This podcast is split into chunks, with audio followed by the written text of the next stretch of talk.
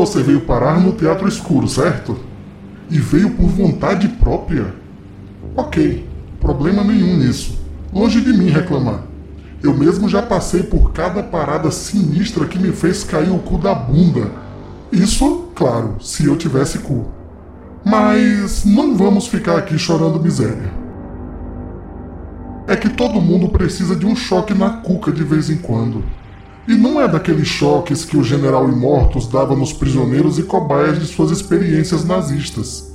Mesmo porque vocês já têm uma versão do Imortus aqui no Brasil. Mas ele só causa choque raramente quando um bovino descobre a verdade escancarada. Vocês também já contam com uma força policial que está por aí para defender as pessoas de bem ao dar choque e tiro em pretos, pobres e qualquer um que olhar torto para ela virou status quo de vocês. Não causa mais surpresa nenhuma.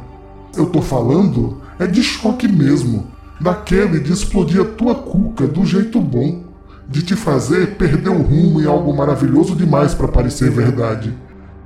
Tipo eu, que já fui piloto de carro, perdi meu corpo, acordei só o cérebro num jarro de vidro, e só saí de lá quando me transplantaram para uma torradeira inquebrável que dá porrada em general babaca, como que eu falei antes. Captou agora o que eu estou dizendo?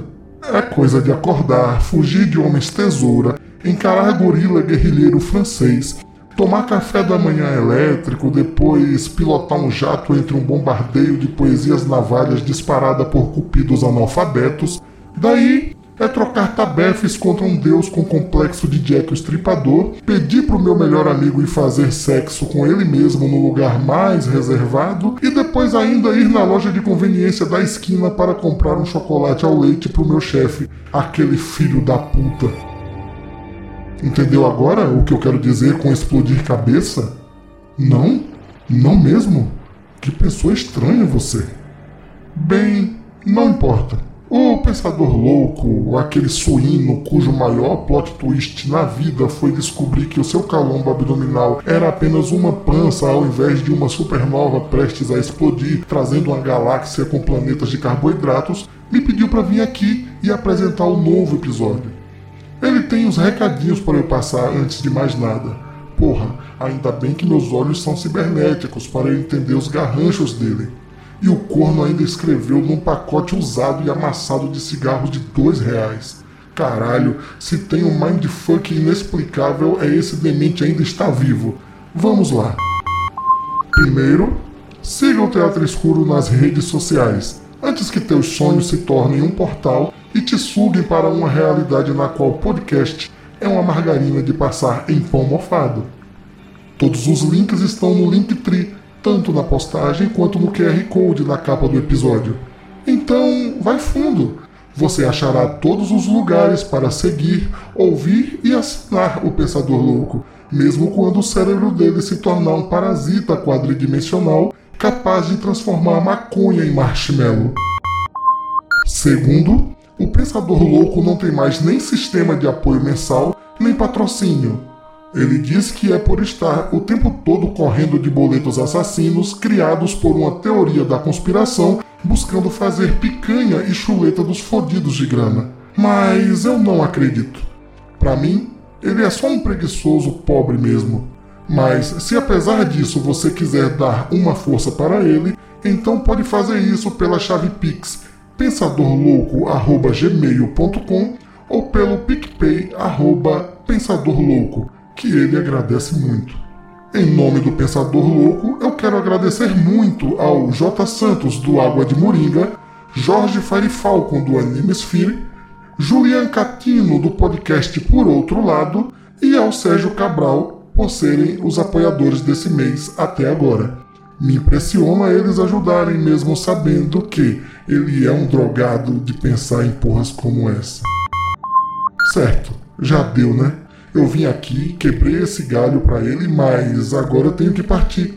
Eu sou uma máquina ocupada, imparável, e soube que tem um NFT safado no GIF de gatinho capaz de consumir realidades inteiras. Eita porra! Pelo que eu tô vendo, ele acabou de engolir Minas Gerais. Então a parada é urgente. Tchau aí. Ah, sim, Falei tanto, mas acabei esquecendo de me apresentar. Meu nome é Cliff Steele e você está no Cômicos Enquadrados.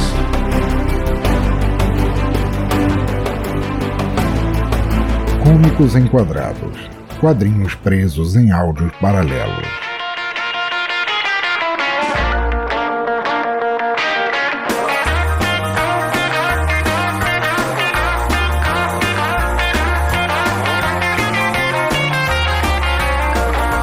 Quadrinhos arrombadores de cérebro, ou melhor, mindfucks para quem tem essas frescuras de se achar anglófono.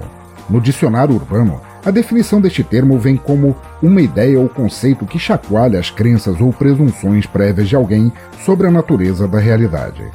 Já a Wikifuckia diz ser uma gíria inglesa que se aplica a algo ou alguém que intencionalmente tenta desestabilizar, confundir ou controlar a mente de outra pessoa por meio de manipulação mental e emocional. Pode referir-se também, de forma positiva, ao impacto da arte ou ações psíquicas na mente, levando a uma reação pré-estabelecida. O termo foi objeto de uma célebre análise do filósofo McGinn, no livro de mesmo nome, a publicar em Portugal, com o título Psicofoda, no fim do turno, isso quer dizer apenas uma coisa quanto a quadrinhos: me caiu o cu da bunda quando li.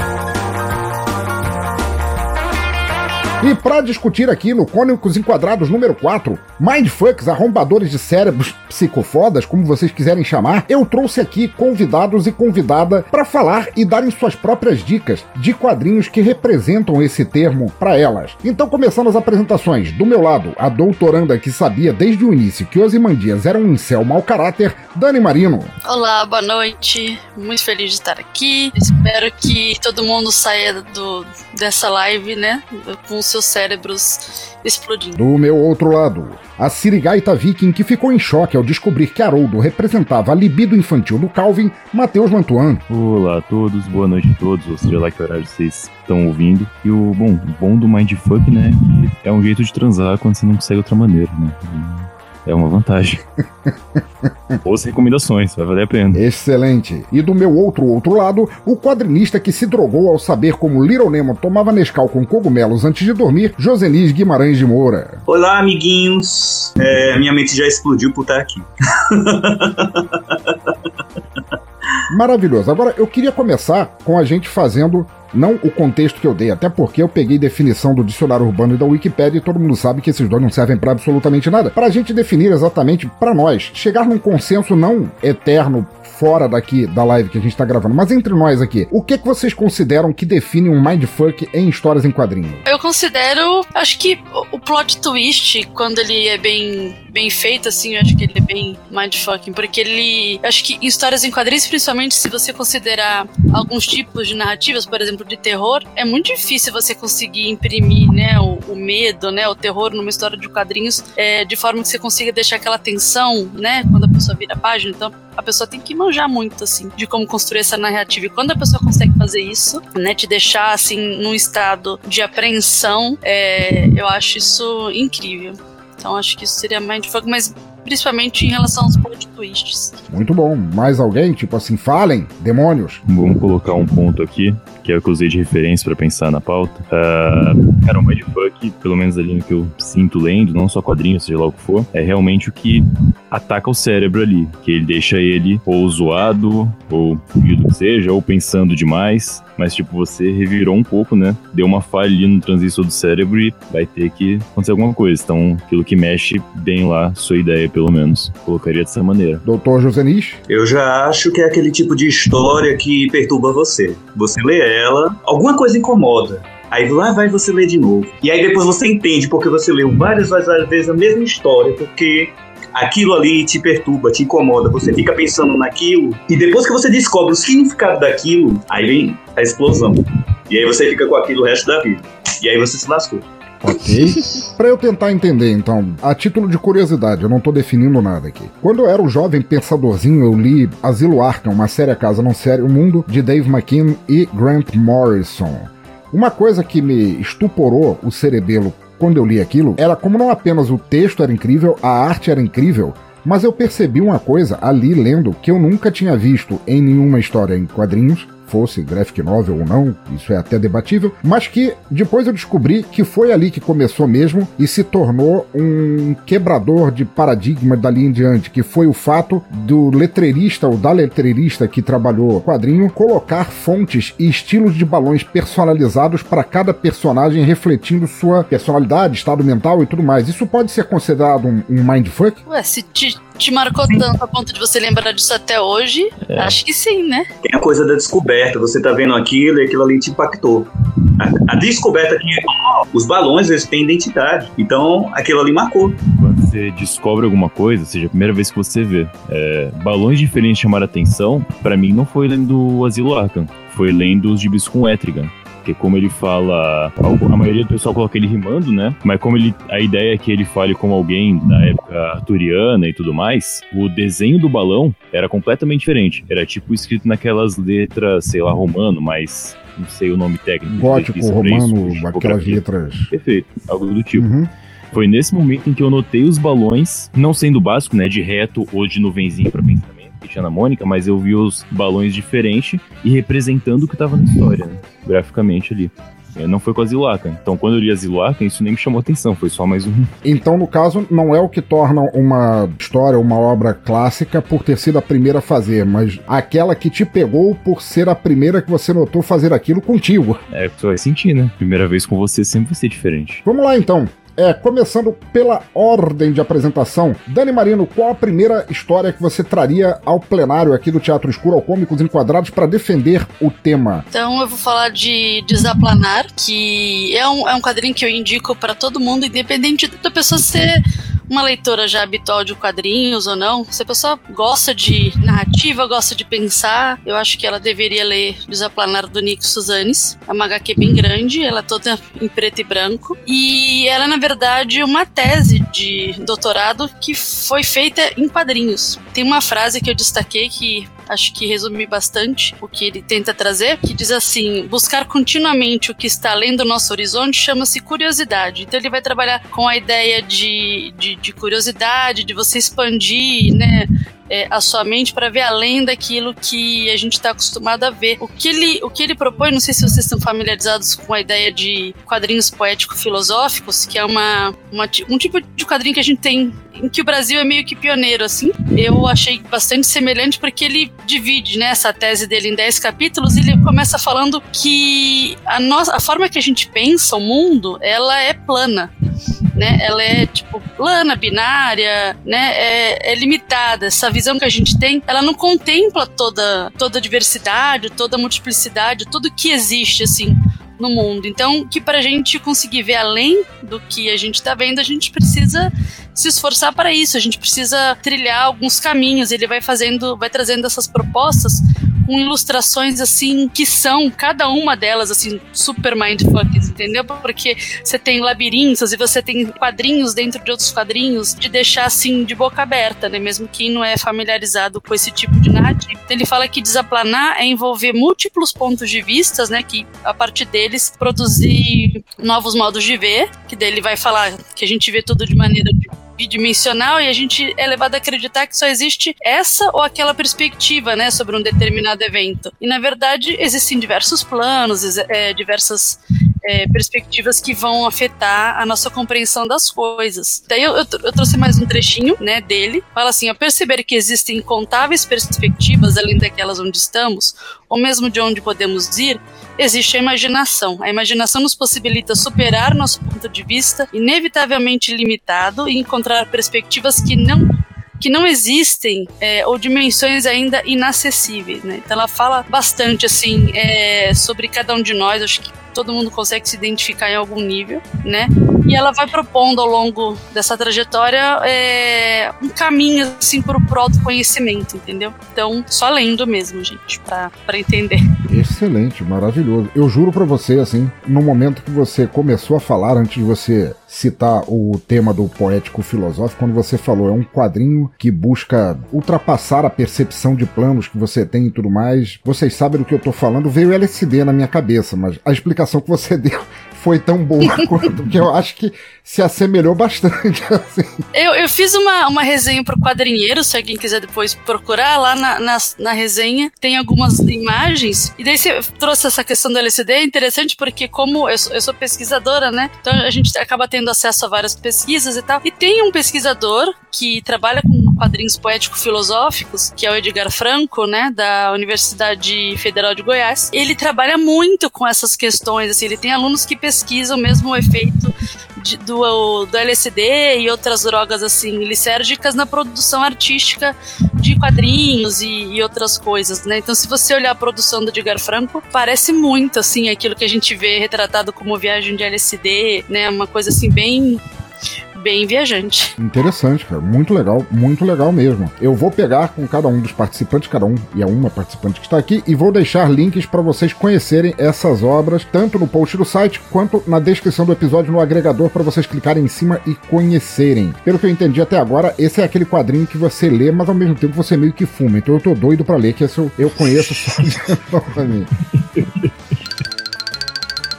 Pela ordem agora, seguindo. Matheus Manduan, manda ver qual é a tua primeira escolha. Tem um. Único gibi que o Garfield escreveu, pelo que eu sei pelo menos, pra DC no. Bom, no universo normal deles, é um que chama Hitman. personagem que ele criou, enfim, um pouco aleatório, que vive em Gotham City, é um mercenário, não importa muito o caso. Mas, em uma das edições, das primeiras edições, chamada Super Amigos, o Garfiennes, ele coloca uma situação onde esse personagem principal ele tá no topo de um prédio fumando, lendo, e ele encontra um super-homem. Esbarra com o super-homem simplesmente lá. E a história inteira é um diálogo, né? Não precisava nem do desenho de fato. O desenho é do John McCree, ou... mas ele é... tem muita sombra e muito cartunesco ao mesmo tempo, sabe? Causa um, é, um pouco de empatia com o desenho. Te deixa um pouco mais tranquilo para ler e focar no resto, assim, não incomoda. Gosto bastante. Mas enfim. No diálogo, o super-homem ele tá um pouco, não triste, mas confuso porque ele acha que falhou. Ele conta um caos lá que tinha uma estação espacial. Ele foi e tava caindo essa, essa, essa, estação espacial, né? Tava explodindo, caindo por qualquer motivo. Ele encontra a tripulação e fala o que aconteceu. Questiona, o pessoal fala: ah, o Capitão X foi lá tentar resolver no motor, ele morreu. E ele parte no modo super-homem para salvar todo mundo coisa e tal. E quando ele salva todo mundo e vai, tipo, desviar a, estação espacial para fora para não causar nada, ele percebe que esse capitão não tinha morrido, ele só ficou preso. Mas já era tarde demais, explode, o capitão morre e ele fica no meio. Então, ele começa a conversar com o Ritmo no ponto de que, primeiro, o Ritmo acha que ele, é, ele tá triste, tá chateado porque ele não conseguiu salvar todo mundo. Mas a questão que ele fala não é que ele não conseguiu salvar todo mundo. Ele tem consciência de que não pode salvar o mundo inteiro. Ele não é onipresente, apesar de ser o super-homem. Entretanto, ele viu alguém, é, essa pessoa viu o super-homem, que deveria ser o representação máxima de esperança e bondade, e não foi salvo. Então o super-homem acho que falhou porque ele não pôde ser aquela referência que ele quer ser para a humanidade. Olha aí, muito bom. E aí o que o Hitman quer, que era um Bom, o homem errante, o cara errado, a pessoa que mata e tudo mais, o, a sujeira que Garfield gosta de escrever, ele começa com a frase assim: Você representa o que deveria ter de bom na América e você não conhece a América. E ele começa a destrinchar assim todo porque essa representação que ele faz, é que o super-homem faz, coisa e tal, é muito bonito, coisa e tal, mas as pessoas em volta não estão de fato seguindo ele é um ponto longe, né? É uma referência, mas ele tem que ficar preso nessa história. Enfim, é difícil colocar em palavras sem estar imerso lá nas 24 páginas da historinha, que é maravilhoso. Então, que que isso explodiu a cabeça. Muito bom, cara. O, Ennis, ele é um escritor é bem famoso, tudo bem, pelo choque que ele faz ao escrever. Eu não sou fã de tudo que ele faz, não, mas também por ter essa visão é, pessimista barra realista do mundo. É, Dani Joseni, vocês têm alguma. Conhecem Garth Innes? Já. já... Teve um amigo meu que quase trabalhou com o Garth Innes, mas ele pegou o roteiro, tinha tanta coisa pesada. Não, meu Deus. Eu, mas depois o chamou ele para desenhar uma história. Eu conheço, mas a gente usa para uh, sei se vocês conhecem a Samela Hidalgo. Acho que. Eu não lembro se é ela ou se é a Fabi Mares que odeia. Não, acho que é a Samela que odeia Garfênis. O pessoal fica zoando ela. É, por causa disso. no, nos quadrinhos tem várias, vários casos assim, de, de, de artistas que chegam para trabalhar, às vezes, com alguém é, bem considerado, conceituado e tal, e quando olham pro roteiro falam, acho que eu não devia ter aceitado. Uhum. É, um exemplo que eu, que eu vou dar, não, isso não é uma escolha minha, nem é Mindfuck, apesar de eu, de eu gostar. Tem um quadrinho espanhol. Black Sage? Não, não, não, não, não. É Torpedo. Eu tô tentando lembrar o nome dos autores agora, me fugiu completamente. Uh, bom, tanto faz. Que, é, que são quadrinhos espanhóis, mas retratando os anos 20 da, da máfia de, de Chicago, Al Capone e tudo mais, um imigrante italiano nos Estados Unidos fazendo isso. E o primeiro desenhista foi um cara conceituadíssimo. Eu, eu me deu um branco terrível agora na cabeça, mas foi o, o mesmo cara que criou o Space Ghost. eu sou a pior sim. pessoa para, para memória, assim, tipo, não conte com a minha memória.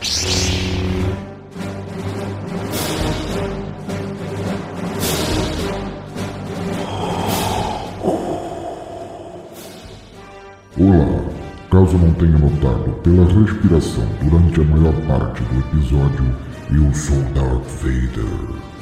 Não costumo ouvir podcasts ou ler histórias em quadrinhos, mas cometi o erro de ouvir este, atraído por pensar que o nome Teatro Escuro tivesse algo a ver com o lado negro da força. Aliás, vou destruir minha Alexa logo após esta mensagem por ter me recomendado esta pocilga. De qualquer forma, o artista que este imbecil não consegue lembrar é Alex Toth, nome lendário responsável por muitas criações na Era de Ouro dos quadrinhos e também por criar os designs de personagens de animação tais como Space Ghost, Herculoides e seu último trabalho foi Batman Black and White em 1996. O trabalho que o tal pensador mencionou foi criado pelo escritor espanhol Sánchez Abuli e desenhado por ele. Outra coisa, um recado importante. Apesar deste lugar ser lixo, não é igualmente desprovido de pessoas talentosas. Eu não falo do pensador, que esse nem o lado negro da força aceitaria. Mas a musa das trevas deste teatro escuro está com problemas sérios de saúde e por isso venho fazer um pedido aqui. Lady Sif, com a qual me identifico porque eu mesmo sou um Lord Sif, está aguardando para fazer uma histerectomia. Ela tem tido históricos de sangramentos graves e depende atualmente de remédios de preço alto enquanto aguarda a liberação para a operação. Pensando nisto, o podcast Poucas Trancas promove uma rifa solidária para ajudá-la. No valor de 15 reais cada número, a rifa dará a quem vencer uma caixa cerveja, contendo uma cerveja artesanal, um petisco e uma caneca hashtag humor inteligente. Tudo que alguém da Aliança Rebelde precisa antes de pilotar um X-Wing, voar por um corredor apertado da Estrela da Morte e acertar um pequeno ponto vulnerável que. Não, que merda eu estou falando. Ordeno que esqueça esta última parte, mas igualmente ordeno que participe da rifa de forma a trazer a Rainha Sombria daquela do véu de volta, firme e forte.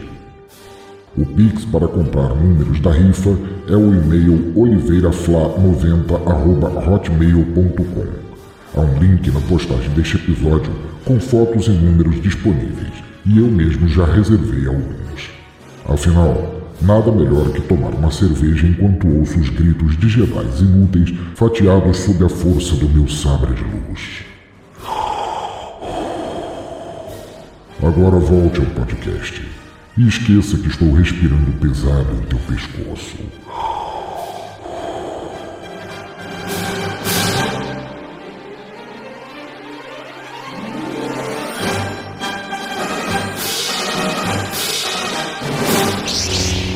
Mas o que aconteceu foi isso, ele desenhou as primeiras edições, mas o personagem principal, o tal Torpedo, Luca Torelli, é o nome do personagem, porque dos autores, pelo visto, eu não vou conseguir lembrar nem fudendo, ele acabou declinando disso falando, cara, eu nunca desenhei alguém tão mau caráter na minha vida. A minha mão dói para desenhar isso, eu não quero mais fazer parte. E eu suponho que isso tenha acontecido muito com quanto ao Garth Ennis, eu suponho que em proporção menor com o Alan Moore também, as pessoas que sobreviveram a trabalhar com ele, pelo menos.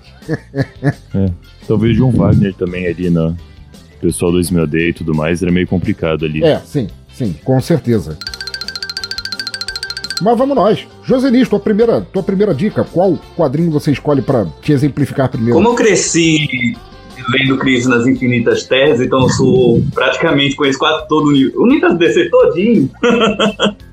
eu recomendo o Homem Animal. Putz. Tipo assim, quando eu comecei a ler quadrinhos da DC, eu já fui apresentar logo de cara o Crise nas Infinitas Terras. Então já tinha um monte de coisa mindfuck ali. Tipo, o Flash morrendo logo no início, você só entende que ele morreu lá no final da história. E tem mais tá uma caveira, já é um negócio bem. Aí você pega, o primeiro quadrinho que uma criança pega pra ler, tá, tá acontecendo um monte de coisa.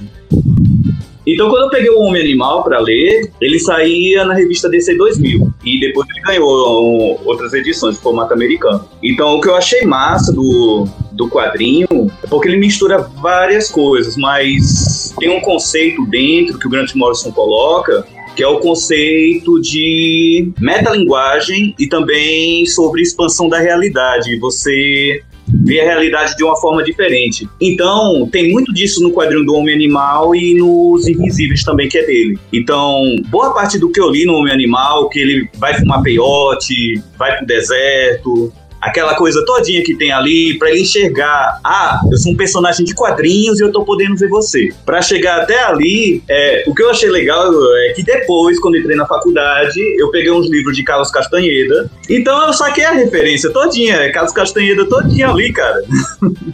Entende? Porque a, a, ideia, isso também trabalha no teatro, minha formação é teatro, é, a ideia de você ensaiar é você estar num estado consci, é, de consciência diferente para você poder estar tá com a presença em cena, você incorporar um personagem. Tem muita, muita coisa disso. Você pega Legião Afro, o mesmo conceito também. Certo? Tem os atabaques, tem a dança e você entra no outro estado de consciência. Então, é o que acontece com o personagem aqui, entendeu? Ele entra no outro estado de consciência, ele passa a chegar, é a realidade. O negócio fica tão aloprado que lá no final ele encontra o Grant Morrison e diz: Ah, meu amiguinho, é o seguinte, eu criei você, tá acontecendo toda essa desgraça que o pessoal gosta. Você é vegetariano porque eu decidi que você é vegetariano, porque eu quero falar disso, são coisas que me importam, que eu quero falar sobre. Talvez quando eu sair, outro escritor coloque você como carnívoro e nananã, e eu tô indo embora tchau. Entendeu? Então, é muito massa esse conceito. É, tem, dentro ele vai jogando, começa com o Evangelho do Coiote e vai aloprando até chegar ao encontro. Mas o conceito todo do homem animal tem muita história foda, tipo a do, a do golfinho, que o golfinho tem a família assassinada. Aí o homem animal, olha, eu pude, ele pega o, o navio baleeiro, pega o cara que matou a esposa do golfinho lá e, ah não, vou deixar o, o golfinho julgar você. Aí ele joga no mar Aí todo mundo fica esperando que o golfinho vá matar o cara, né? Ele, ah, ele matou a esposa golfinho lá com o bebê. Então, aí o golfinho vai e leva o cara até uma terra segura. E ele diz: Não, a gente é uma raça melhor do que vocês, seres humanos. Entendeu? Então tem muita história dentro dessa história do homem animal, esse arco todinho do Grant Morrison, que vale a pena. Eu não sei, Dani, se você leu Mateus. Eu não sei se Mateus leu, mas eu já falei tanto sobre isso. Sim, eu li, eu li. Porque você me obrigou, é, eu li. Foi. Eu admito. eu sou um verme.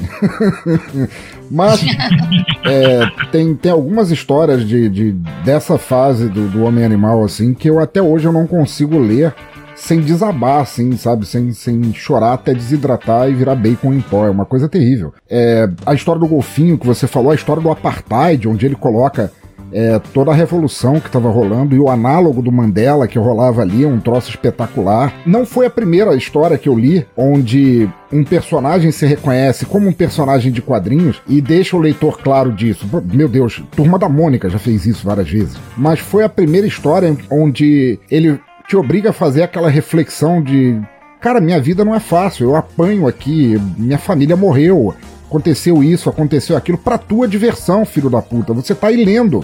Eu tô vendo a tua cara olhando para mim, você tá se divertindo, você pagou para isso acontecer. A minha vida, ela é revivida toda vez que você refolhei essas páginas e eu sou obrigado a reviver essa tragédia cada vez que você me lê. E é um troço de fuder a cuca level hard. E ao mesmo tempo, olha só que interessante a tua escolha, Joselise, ela não fica tão distante assim da primeira escolha da Dani, que falou sobre o quadrinho que da realidade. da realidade de você se enxergar sobre outros planos, porque é uma coisa que é debatida, porque o homem animal, enquanto personagem de quadrinhos, até ele saber disso, ele acha, até ele encostar na borda do, do quadrinho, descobrir que tem uma parede ali que ele não imaginava que tinha, ele se achava uma criatura 3D num mundo 3D, num mundo de três dimensões como que a gente vive.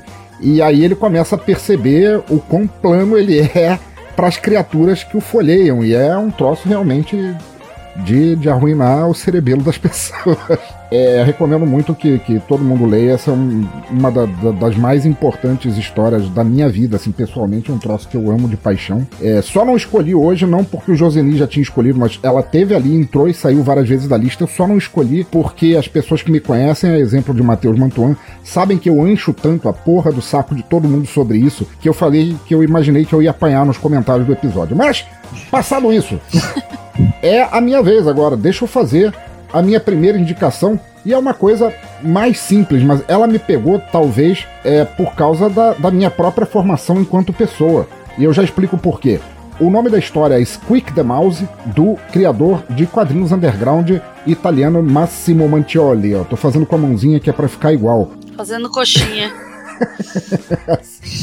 Perfeito. Ele já faleceu, ele era um quadrinista italiano que militava lá pelo underground, pelo quadrinho de guerrilha. Ele passou, foi publicado em revistas como a Frigidaire, como a Cannibale, como a Corto Maltese. E ele tinha um estilo de desenhar que era muito aproximado do que rolava no, nos anos 30, 40 ali, aquele camp retrô de desenhos quase pré-Tom e Jerry, quase Steamboat Willie. Ele desenhava tudo daquele jeito. Então, Squeak the Mouse basicamente é uma história de Tom e Jerry. É um quadrinho sem balões, é um quadrinho sem falas, ele tem apenas onomatopeias e tem um gato e tem um rato. E é, são sketches de, de Tom e Jerry, como a gente já assistiu em milhares de desenhos de Tom e Jerry e similares, comichão e coçadinha, se necessário for, pela vida afora. Até o final, onde depois de passar por tantas mazelas na mão do tal do Squeak the Mouse, o gato, que não é nomeado na história, se irrita e enquanto o rato tá ali morrendo de rir da cara dele, pega o rato, arranca a cabeça dele, mastiga o corpo todo, cospe os ossos fora e, e vai embora. E acaba a história assim. E aquilo me estragou de um jeito. Muito bom.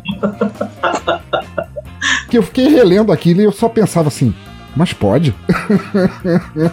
que é uma coisa que quebra, assim, a, a, a expectativa que você tem para algo que você tá tão acostumado e ele pega e em quatro quadros, assim, sem dizer uma palavra, ele pega, pega e subverte tudo aquilo que você conhece e enfia no ralo e dizendo: não, agora você vai ser apresentado a isso aqui, conviva com isso, tchau.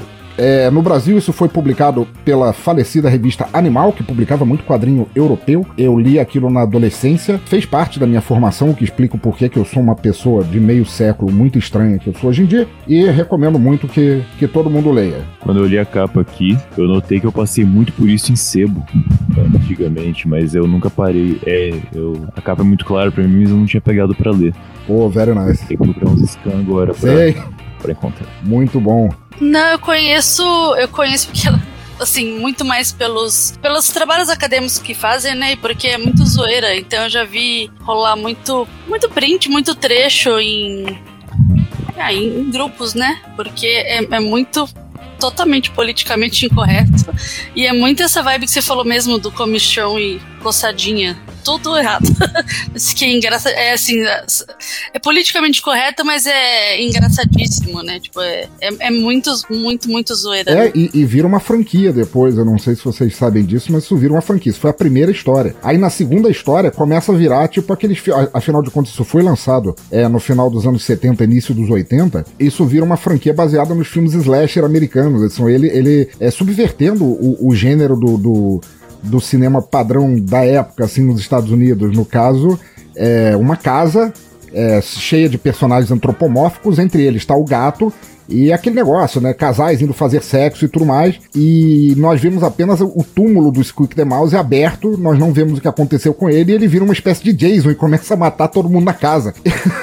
E tem mais duas ou três continuações que são todas excelentes de se ler. Recomendo muito. É, tem aquele traço assim, bem cartunesco que se tinha né, nos anos Isso. 30. Você tem aquele que parece uma coisa assim fofinha, né? Um, um pai desavisado iria olhar e falar: Ah, parece aquele Mickey antigo, alguma coisa assim. Ler.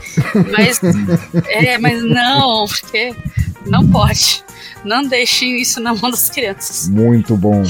Falando nisso, lembrei que na década de.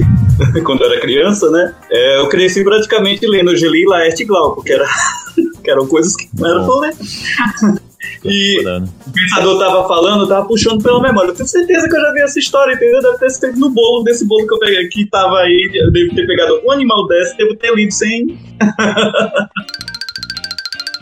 então, minha segunda indicação é Bezimena, da Nina Biljevac. Eu não sei como fala o nome dela, porque seu nome é Yugoslavo. Ela nasceu no Canadá, mas cresceu na Iugoslávia, que a família dela é daquela região.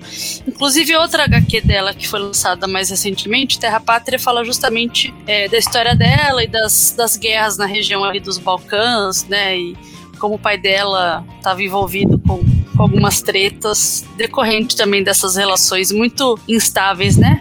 Entre os países lá, Sérvia, Iugoslávia, assim por diante. Mas Bezimena não tem nada a ver com Terra Pátria, embora a, Nina seja assim uma uma artista assim fenomenal, ela ela tem uma formação em artes artes plásticas ou artes gráficas, eu não, não lembro bem, então fica bem claro né, no trabalho dela. E eu não sei nem se a gente pode mesmo classificar a Besmena como um quadrinho, porque o que ela faz, ela faz assim, ela coloca imagens assim grandes, como assim, que tomam páginas inteiras, e, e coloca, por exemplo, uma frase curta na outra página, né? É, eu nem lembro se, se havia balões mesmo, né, de, de fala mas eu vou pegar aqui uns trechinhos de uma resenha que a Gabi Borges fez pro, pro site Mina de HQ para dar uma resumida, assim, e, e falar mais bonitinho, né? É, essa, essa HQ, esse livro, né, me impactou bastante. Primeiro por conta das imagens, que as imagens elas são assim realmente de, de tirar o fôlego. E é difícil explicar para alguém é, o, por que, que essa, essas imagens elas impactam tanto, mas basicamente você entra na cabeça de um estuprador e você tá vendo as imagens, né, a, a vida, né, e as ações assim, a partir da visão dele, né? E o que se passa na cabeça dele, né? Então é, é bem perturbadora mesmo. Ela tem um estilo no ar e ela parte assim da história de uma sacerdotisa que entra na mente do Benny, que é um cara que tem uma relação né, complicada com sexo desde criança, e que ele começa a cometer crimes sexuais né, na vida adulta. E daí você vai conhecendo esses desejos profundos dele, a falta de controle, os abusos né, que ele impõe né, aos corpos femininos, e sempre na perspectiva assim, do, do estuprador. E daí é muito é, perturbador justamente porque em nenhum momento é, as imagens elas fetichizam a violência, né, contra as mulheres. Eu que sou mulher que, né, que li quadrinhos assim a maior parte da vida, um dos meus maiores incômodos é como o estupro ele é usado como uma, um recurso narrativo, né, para justificar o protagonismo dos, dos heróis, né, nas histórias em quadrinhos ou como um, é, bom, é um recurso narrativo, é um tropo que é usado de forma muito complicada nas histórias em quadrinhos e, e narrativas em geral, né? Mesmo em Game of Thrones, para justificar o que quer que seja. E essas representações me incomodam muito, porque é, eu nunca fui estuprada, mas eu conheço várias mulheres que já foram, que sofreram violência sexual, e a forma como homens costumam retratar é, o estupro é tão problemático, né? E como isso é reforçado, por exemplo, em narrativas como. em produções como filmes pornográficos, que grande parte dos homens acaba crescendo entendendo que estupro tem alguma relação com sexo. Então, é, se associa isso, né? Porque você tem uma fetichização do estupro tão grande que muitos homens entendem que estupro tem alguma relação com sexo e na verdade não tem. Então, você vê essa história que é uma, é uma versão mais modernizada do mito de Artemis e Cipriotes.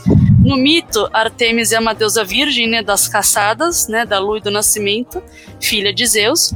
E a palavra Bezimena vem do termo usado na maioria das línguas eslavas para denominar aquela que não tem nome. Então são 224 páginas que ela fala, né, que é publicada todas as vítimas anônimas esquecidas da violência é, sexual. E quando você lê o pós-fácil, você entende que também tem relação com a, com a própria história, né?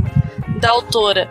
Então, não é um, um quadrinho assim. Não, você fica impactado pela arte, porque a arte dela é de tirar o fôlego, mas você fica também muito perturbado, porque ao mesmo tempo que você gosta daquela arte, porque são coisas que eu colocaria, algumas delas eu colocaria na minha parede, por exemplo. Você lembra que você tá dentro da mente de um estuprador, sabe? Então é, é realmente mindfuck, assim, você fica com aquele sentimento assim, tipo, de culpa por estar tá gostando daquele da forma como ela retrata isso e ao mesmo tempo não é nem um pouco agradável assim de sentir o que você sente, sabe? Porque é, ele é muito perturbado, o Ben é muito perturbado e a forma que ele enxerga né, essas mulheres é realmente muito, muito, muito problemática. Ela faz isso com maestria e por isso que ela é uma autora tão premiada lá fora e que está sendo publicada aqui. Espero que venham mais. É, eu não lembro, acho que foi a Zarabatana que publicou as duas, e publicou inclusive o Tarô da, da Nina, que são cards assim grandes, né, que representam os arcanos maiores, também uma coisa assim que é um desbunde. Então, deixa eu fazer um intervalo aqui. Esse é o momento em que a conexão do pensador deu ruim, mas deu ruim tão forte, numa onda de falhas de tal forma sentida pelo universo, que venusianos tiveram um surto aterrorizante no mesmo momento, e a internet merda dele ficou de tal forma instável a partir daqui que, apesar de o episódio ter sido programado como maior, acabou sendo reduzido para impedir que o planeta Vênus tivesse uma nova geração impedida de nascer. Mas eu cobrarei deste filho de uma vaca cibernética que faça uma segunda parte do tema, em algum momento. Ela trabalha com preto e branco e, e por ser uma artista incrível, ela confere profundidade, textura por meio de achuras, né? Então você tem trabalho assim, tipo, bem intenso e tal, que ela consegue fazer sem usar é, cores, né? Só por meio de sombras e, e luz. E, e, esse trabalho aí, a gente tinha achado que você tinha caído, que você ficou muito impactado. Que a gente tava falando justamente que isso tudo é muito perturbador, né? Porque apesar de lindíssimo, você tá vendo a história da perspectiva de um estuprador, mas a gente tem que lembrar que ela é narrada a partir da perspectiva de uma mulher e de uma mulher que sofreu violência sexual. Várias coisas né, a gente pode ter em mente enquanto tá lendo o trabalho dela e principalmente em nenhum momento ela fetichiza ou romantiza a violência sexual, né? É, é para deixar impactado é, mesmo. É, eu, eu tava pensando em falar isso enquanto, enquanto você tava falando. Isso sou eu, assim. Eu nunca consegui encontrar, seja em quadrinhos ou seja em filme, literatura, em qualquer, é, qualquer retratação de estupro que me parecesse convidativa, sabe? Que, que me parecesse aliciante, que me parecesse sexy sempre me deixou realmente nervoso, assim, desgostoso e tal. Isso pode ser da pior obra possível a melhor possível, assim, eu nunca consegui. Se a gente falar do próprio Alan Moore, que foi mencionado algumas vezes aqui, Alan Moore é um cara que recorrentemente usa a, a, o estupro como narrativa nas histórias, mas ele, até onde eu sei pelo menos, nunca caiu na besteira de tentar, se é que é possível fazer isso, deixar aquilo atraente para alguém. É bem terrível mesmo. Mas, pensador, isso eu acho que tem muito mais a ver com o seu, o seu repertório, né? O seu a forma talvez como você tenha sido educado, tipo de pensamento crítico que você teve acesso, porque você veja, se você entrar num grupo, sei lá, do Reddit ou do alguns grupos do Facebook mesmo e você jogar meu nome, você vai ver que eu sou xingada. Tipo, até hoje, até hoje as pessoas, pessoas não, homens, né, me, me se referem a mim, tipo aquela Dani Marino por conta de uma fala minha sobre Druna, que inclusive vai ser reimpressa pela Pipoca Nankin agora, é, sobre os leitores de Druna, na verdade verdade. E daí é engraçado, né? Porque assim, em nenhum momento eu propus que Druna não existisse ou que Druna fosse cancelada, nada disso. Ela é uma obra, ela tem que existir como qualquer outra obra, né? Tem que existir. Mas eu comentei que a pessoa que compra a Druna, e a Druna é uma personagem que é estuprada constantemente, violentada, drogada, etc e tal. É, eu só comentei que o leitor médio da Druna, ele não compra a HQ por conta da narrativa, né? Por conta do roteiro. Seria tipo a mesma coisa me dizer que você compra Playboy por conta da reportagem ou que você vai no McDonald's comer salada, né? Ou vai no, vai no bordel, vai no, no puteiro para pedir abraço, né? Então, eu falei isso e os caras ficaram muito putos, porque eles não conseguem, tipo, assumir o, real motivo, né? Assim, porque tem um propósito, assim. O Serpieri, ele é um artista incrível, ele tinha uma, uma premissa sensacional, ele tinha uma intenção muito boa quando ele fez a Druna. Só que na forma como ele representou, acabou virando tipo, uma coisa completamente oposta ao que ele tinha, né? Ele tinha, ele tinha intenção de denunciar algo e acabou que aquilo serviu a, apenas com um único propósito. Então, assim, a, você diz que você não vê como algo fetichizado nem nada disso, mas não é a maior parte dos homens, né? A maior parte dos homens entende que é, estupro e sexo são coisas é, correlatas, sabe? Isso é muito problemático. É, eu sou homem e, obviamente, eu passei por quadrinhos eróticos, não tenho a menor vergonha de dizer isso até porque existe um público, um motivo para isso, assim como existe literatura erótica, etc Sim, e tal, não há problema nenhum. Exatamente. Eu nunca li muito Druna, conheço a arte do Eleutério Serpieri, acho uma arte fantástica e tudo mais, porque realmente as histórias, assim, não eram, assim, aquele primor da ficção científica toda, assim. A arte era lindíssima, então eu posso dizer que eu vi Druna. Mas o que eu tô dizendo é, é que sim, eu tô falando só por mim. Quando eu vejo uma cena que, que deveria ser sensual barra sexual e começa com um não ou um grito ou alguma coisa assim, é um troço que já meio que me tranca. Eu não, não, não tô representando a espécie masculina de maneira nenhuma. Da mesma maneira, teve, a, a, se alguém souber, por favor, me, me relembra, teve um, um, quadrinho muito bom desenhado acho que pela Adriana Mello, sobre as fúrias femininas de Darkseid, sobre a, a customização de estupro que elas sofriam, desde a vovó Bondade, que era tipo a feitora, a, a a Megera Mor de, de, de, Apocalipse, que ela também tinha sofrido e ela replicava esse comportamento e tal. E aquilo foi um, um, tapa na cara profundo, assim. Não vou dizer que não, não deve existir, primeiro, porque aquilo não glorifica de maneira nenhuma, e segundo, porque é roteiristicamente, literariamente falando, você espera que um vilão, que um vilão ou vilões façam coisas vilanescas. Então não é algo que me choca pelos vilões fazerem, assim, mas é, é uma coisa que, que, que impressiona não de uma maneira boa, assim. Mas eu entendi e concordo claramente com o que você falou. É que cabeça de incel é uma merda, né, gente? Tenha dó, né? Ai, por quê? Se fosse só incel, né? né? Não é. Dia dele tava... Hoje mesmo eu já bloqueei um que tá dizendo que o New Game era xenofóbico. É, não, amigo. Mas com base no que, meu Deus? Porque ele tava criticando a porra dos incel, que, que quer saber mais do que ele mesmo sobre a própria obra. Ah, tá. É, sempre tem, né? Sempre tem os caras que querem ensinar Sandman pro, pro game, o pessoal que quer ensinar Justiceiro pra Gay Simone, sempre tem. Eu, eu, é. lembro uma vez, eu vi um tweet, eu sigo o Neil Gaiman no, no Twitter, eu vi um tweet do Neil Gaiman com ele conversando com um brasileiro, um desses, em que o cara falando, olha só, Gaiman, o cara escrevendo lá no, no inglês de Google Translate dele, olha só que absurdo, o pessoal falando, foi na época que Belas Maldições estava saindo, falando que o, o anjo e o demônio, que eu vou, não vou lembrar o nome dos personagens agora, que eles são um casal. Crowley e Aziraphale. Obrigado. Que absurdo, como você pode dizer isso? E o Gamer respondeu a ele naquela fleuma calma britânica dele, pois é, eu mesmo venho chipando eles desde o início, assim, e tudo mais. É do tipo assim, você está errado, seu merda. E aí o cara respondeu assim, é, tudo bem, eu devia estar com meu gaydar desligado nessa hora. Gente, não. Eu aprendi a chipar esse negócio. De, eu não, nunca liguei para nada disso. Eu virei uma shipper depois de assistir Belas Maldições é, em série, porque eu não chipava eles no livro, mas quando eu vi a série, meu Deus do céu, eu fiquei tão obcecada que eu compartilhava todas as fanarts, eu, eu consumia, eu tipo, virei a louca, tinha pasta assim, só dos dois juntos, porque simplesmente eu sou apaixonada pelos dois como casal. Não, é, é muito bom. É, é, maravilhoso, maravilhoso mesmo. Assim. Nossa, esses dois aí são. Olha, não tinha ninguém melhor para fazer os dois. E eu tô muito puta que ainda não saiu a segunda temporada. Uma, uma da, um dos melhores diálogos que eu já vi escritos entre um anjo e um demônio na minha vida, assim.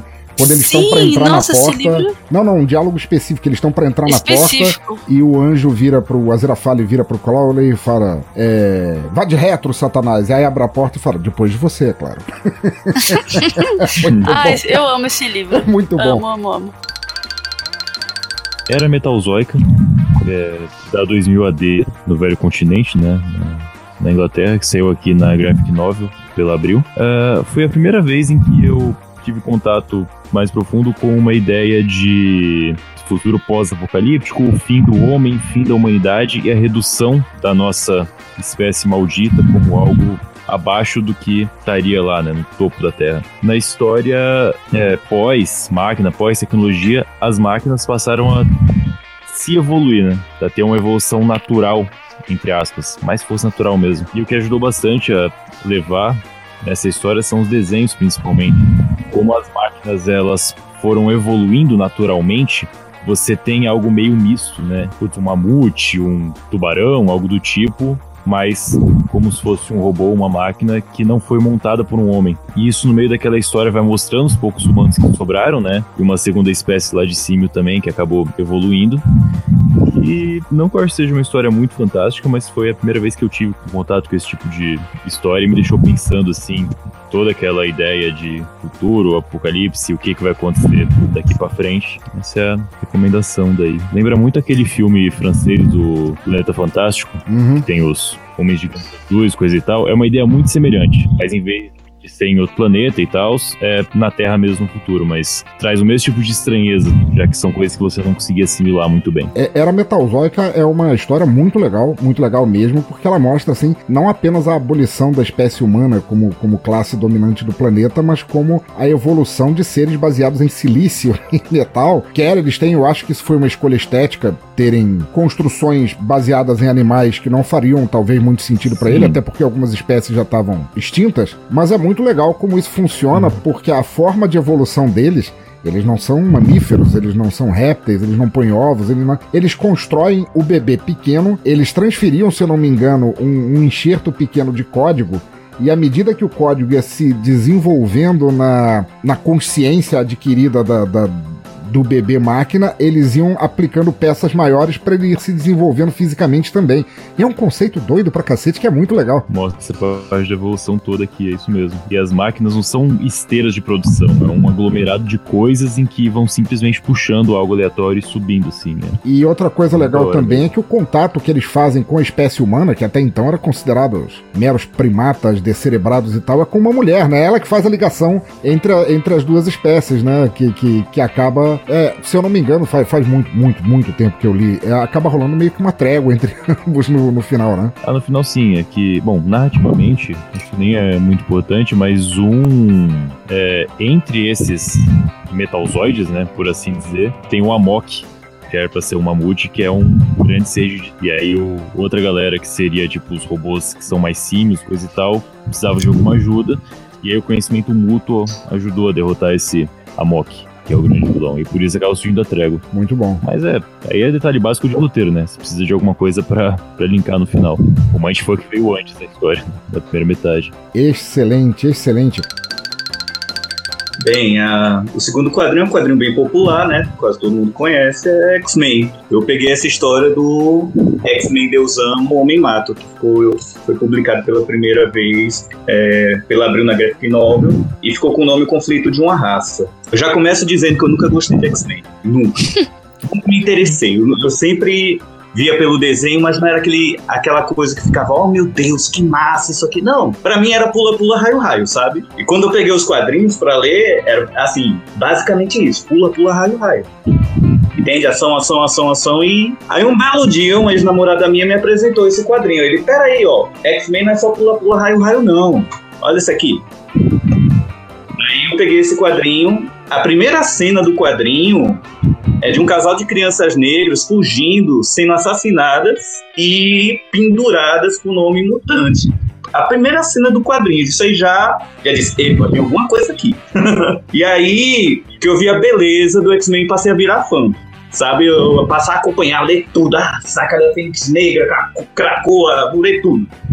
Entendeu? Foi por causa, porque foi aqui que eu entendi o conceito do X-Men, que é a metáfora pro diferente, entendeu? Que o X-Men, é, eu, eu acho a coisa bela do, do quadrinho é isso, é um conceito que ele é, ele sempre vai existir, porque enquanto houver diferença, enquanto as pessoas odiarem, rejeitarem o diferente, vai ter esse conflito. Então sempre vai ter temas para trabalhar dentro de, de dentro dos X-Men. O que eu acho triste nos quadrinhos dos X-Men que eu pego pra ler Assim, os que eu mais gosto é que se aproximam dessa ideia. Esse aqui é perfeito, entendeu? Foi, foi o que eu peguei assim. Ah, agora eu amo X-Men entende? Nada por fazer parar de ver X-Men agora, porque o principal vilão é um pastor, certo? Então aqui não é exatamente um conflito físico, é um conflito da coisa da ideia, porque o pastor ele, ele tem acesso à mídia, ele tem os fiéis, ele tem aquela coisa, ele convoca, olha, vamos matar isso aqui, porque isso aqui não é raça humana, isso aqui não é humano, então a gente tem direito de matar.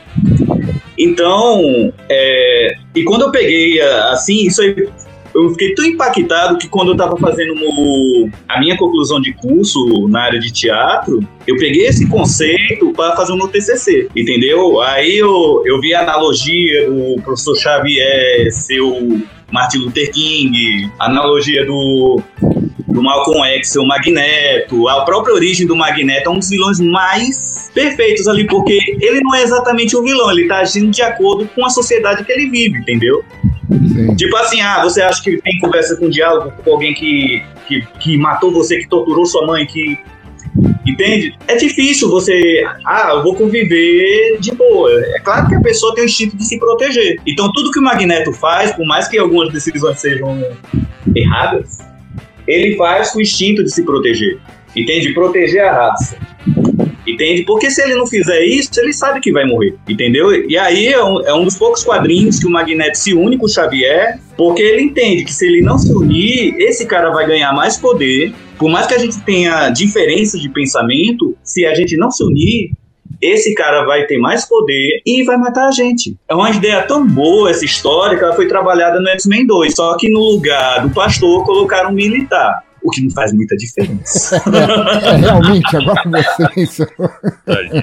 Entendeu? Porque dentro do, do quadrinho mesmo, o, o, pastor ele mata o próprio filho depois que ele descobre que é mutante, entendeu? Então é, tem muita coisa pesada nesse quadrinho, muito conce... Aí eu disse, ah, isso aqui. E, e assim, quando a gente confronta com a realidade, você vê que isso aí não vai acabar nunca. Entende? Teve um tempo que eu estava trabalhando com grupos em risco de exclusão social, eu estava trabalhando junto à comunidade quilombola. Então, olha como, como, tem gente filha da puta no mundo, cara. Porque é, os fazendeiros, tá, eles tinham que demarcar as terras de, desse quilombo. Os fazendeiros estavam invadindo, estavam tacando fogo nas casinhas, estavam ameaçando de morte, entende? É, a cidade que era vizinha, eles fecharam um caminho para eles não terem acesso à água. E também, junto à prefeitura, eles faziam coisas para impedir que eles tivessem acesso a condições básicas de saneamento e de alimentação com as bolsas que eram oferecidas. Então, cara, esse, esse tipo de gente só responde a autoridade maior. Por sorte, o governo que estava na época, bastou uma ligação num instante foram demarcar as teses, entendeu? Mas assim, no, se fosse no contexto atual que a gente se encontra, essa galera todinha poderia estar tá morta. Então, quando você pega esse, aí, aí você vai, isso aqui é X-Men, cara. isso aqui é X-Men. É, é, aquele pessoal que tá morando na rua. Entende? O mutante é o cara que tá morando na rua. É o índio. É o quilombola. Aquela pessoa que ficava no freak show. Entendeu? X-Men é tudo isso.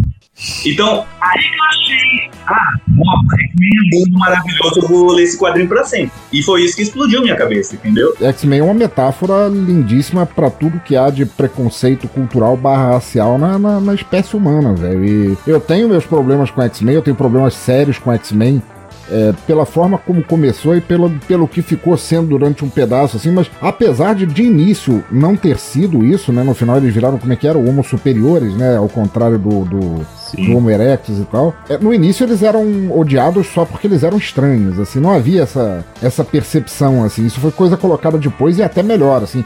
Eu tenho problemas conceituais com X-Men, mas beleza, são personagens aí amados por muita gente. E apesar de não ter lido essa história especificamente, eu sei do, do, dos pormenores dela e sei o quão importante ela é ali no panteão de histórias do, do X-Men pra, pra tudo isso. É uma, é uma senhora história. Pô, maravilhoso. Mar... Matheus, você ia falar um negócio? Manda ver. Puder complementar. Sim, sim, por favor. Sobre X-Men ainda, na primeira, pensando que eu cheguei até a pegar uma história de X-Men, mas acabou não entrando na lista, mas acho que vale a recomendação nesse mesmo ponto. Pontualmente só, chama Distrito X. Eu acho que saiu no Brasil não tá completa, são oito histórias, eram seis aqui num cadernadinho. É... E aí o Bishop, que é um personagem recorrente daí, é, ele é policial e é história tipo de policial do subúrbio passando ele como um policial mais experiente e um recruta que não é mutante. Mas a história toda se passa nos subúrbios ali de Nova York, aquela coisa bem do exterior de vê realmente de vários apartamentos próximos e coisa e tal. E aí resolvendo as situações policiais lá no meio, tendo que lidar com uma, olha aí, uma polícia mais humana e não uma coisa mais genérica como é quando você olha a história principal, né? Que aí, tipo, a polícia é os sentinelas e é a pessoa atirando aqui, pulando ali, etc. Aí lá é tipo tentando pegar o cerne de problemas pequenos sociedade de como que seria nesse mundo com mutantes, coisa e tal. Então, acho que vale bem ali nesses. X-Men é um negócio muito legal, mas a maioria você só joga fora, né? Mas essas histórias pontuais vale muito a pena resgatar, assim. Excelente. Inclusive, é, eu tinha encadernado de Cito X e tá na mão de Luciano Dias hoje. Espero que ele tenha gostado. Aquela criatura degenerada, cara, Luciano, como você pôde? Brincadeira, Luciano. Abração, velho, te amo. Maravilhoso. É. E minha segunda indicação uma indicação que eu conheci por causa de um podcast, eu não tinha lido ainda, por um podcast que não é nem de quadrinhos, olha, vejam vocês. É, foi o podcast é, Pistolando sobre política lá do, do Tiago e da Letícia Dacker. Podcast que eu gosto pra caramba, já gravei com eles, eles já gravaram comigo. Eles um dia resolveram gravar comigo e com a Angélica Helles, lá do Cine Masmorra, sobre Minha Coisa Favorita é Monstros. Caralho, esse quadrinho é muito bom. Que é o quadrinho extremamente autoral da Emil Ferris, que saiu acho que em 2017 ou 2018 ou 2019, eu sou péssimo com datas, mas é uma coisa que é, ela é tão bem feita e, e ela expande o, o conceito arte para um nível tão grande assim que eu não saberia apontar qual parte, qual centímetro dela explodiu mais a minha cabeça porque é um troço assim muito disparatado de bom, sério. Considero essa essa obra assim tipo um divisor de, de, águas não só em quadrinhos, mas na arte em si. Primeiro porque o Diabo da Mulher é uma artista impecável, ela desenha com canetinha Bic, todos os desenhos são em canetinha Bic colorida, ela tem um estilo que vai do, do, do clássico ao barroco, assim, num pé. A, o quadrinho, ele é todo montado como se fosse em cima de página de espiral de caderno, porque é a história de uma, de uma menina, que a Karen, que ela vai desenhando justamente no caderno, e aquilo ali, que você tá lendo, na verdade, é como se fosse o, o, o sketchbook dela, dela, assim, o, o, os desenhos que ela faz para ela mesma e contando a história da família dela, dos arredores onde ela vive, do preconceito que ela sofre do irmão por ser mexicano, né, latino, e eles vivem em Chicago. Há tantos mistérios revolvendo aquilo e no meio disso ela adora monstros. Ela inclu inclusive se desenha como uma pequena lobismenina aos moldes do, do lobisomem lá do Lon Chaney, né? The Wolfman, o clássico da, da Universal. E ao contrário de ter é, bordas e paralelas e quadros. Ele é todo desenhado, apesar de ser uma arte sequencial perfeita, como se fosse um caderno de anotações. Então os desenhos se intercalam, tem setinha apontando, dizendo isto aqui é tal coisa, aquilo é aquilo, o texto não precisa de balões. É, é uma obra que realmente mexeu profundamente comigo, recomendo muito. Essa é uma daquelas eu li em scan, não tenho vergonha de, de dizer, eu li em scan. A, ainda não achei para comprar mas quando eu achar, eu vou comprar sem dúvida, porque assim é um troço muito estapafúrdio. É um troço muito estapafúrdio mesmo e eu quero ter, nem que seja só pra olhar para ela e fazer aquele. Oh! É um troço compra, muito. Compra, compra sim. é cara, mas é aquele negócio que você deixa ali na estante você vai ver várias vezes. É, é aquele negócio que você chama o pessoal pra tua casa um dia e o pessoal olha, posso ler? E você fala, não. Não. Cara, é muito legal. Você já conhecia o Matheus? Já conhecia, não? Não, não. Eu fiz a resenha dela no, lá no. A resenha do, do Universo HQ, justamente porque assim, ela é enorme. E é muito legal de ter. É uma daquelas coisas que você compra e não se arrepende. Eu mostro para todo mundo que, mesmo quem não manja nada de quadrinho, porque é, você sabe da história dela, assim, de como essa HQ foi feita, assim, por que, que ela foi feita? Sei, sei. Não, talvez não em tantos pormenores quanto você está prestes a dizer agora, mas eu sei o por cima, assim. Que ela ela ficou muito doente no hospital. Por um mosquito, é, né? Ficou de cadeira de rodas, teve o, o, lado direito do corpo assim paralisado e ela é designer gráfico, né? Então para voltar a desenhar, ela fez essa HQ aí, sei lá, de quase 500 páginas, toda a mão, toda com bique em, folha de caderno, é, com a mão esquerda, que ela não era a mão que ela usava para desenhar, entendeu? Porque você vê esse quadrinho que tem várias camadas, que tem várias histórias dentro das histórias, vários dramas e tudo mais. E você olha trabalho incrível que ela fez você fica pensando o quanto você é um inútil, né? Porque se a mulher fez aquilo lá depois de ter sido picada por um mosquito lá que deixou ela de cama, não sei o quê. E qual é a sua desculpa pra não fazer? É, não. Eu, um negócio parecido. Você tem toda razão. Você lê aquilo, é que nem aquela música do Caceta Planeta, sabe? Eu sou um merda, um Zé Mané, um zero à esquerda. Se eu morrer, ninguém vai sentir a perda. Você olha é aquilo e você fala, meu Deus. Você vê aquilo, você, você vê o quanto que você é um merda, porque é isso, entendeu?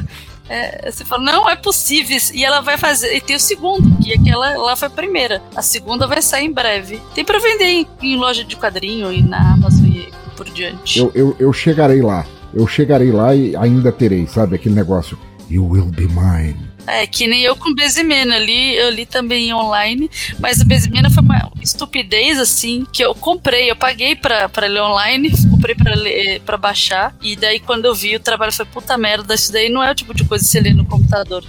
Você tem que ter em casa, mas não, é maravilhoso. Ainda não tenho. Ela, ela foi picada por esse mosquito, ela teve essa doença, ela começou realmente desenhando com a mão esquerda, pelo que parece, ela foi recuperando os movimentos do outro lado e ela foi usando as duas mãos, assim. É, agora ela é ambidestra. Pessoa endemoniada é do capeta, cara. Alguém exorciza é. essa mulher, cara. Como é que pode? Isso já é mais velha, né? Acho que, sei lá, já tinha mais, mais de 40 Não, não, ela tá aí. com 60 anos, isso foi vamos dizer assim, ela tava pra, pra lá dos 50 já, ela tá com 62 anos agora. Ai, filha da puta, como é que alguém fez isso? Maravilhoso. Matheus, eu tenho que te passar isso, cara. Você tem que ler, assim, é um, é um desbunde, cara. Por favor. É, é, porque é, eu, eu acredito, assim, o, o, não o tipo de arte que ela faz, nem o tipo de história que ela faz, mas aquele tipo de composição que você abre um livro e parece aqueles caderninhos de anotação, todo mundo já viu. Teve vários livros de youtubers adolescentes que saíram desse jeito, sabe? Aquele negócio, uhum. desista de ler esse livro agora, contagem regressiva, aí você tem 10 páginas subsequente com uma letra, com um número por página até chegar no zero. Ah, você ainda está aqui. Sabe aqueles negócios que são cheios? Homem cueca e tal, aquele negócio, é, aquele estilo de diagramação uhum. e tudo mais. Só que ela pega, e, novamente, ela leva isso a outro nível, assim, é um troço indizível. Essa, é, é, essa pessoa é alienígena, ela não faz parte de nós. ela é algum tipo de ser ungido, cara. Aquilo não é. É isso, explicou, ela deve ser alienígena.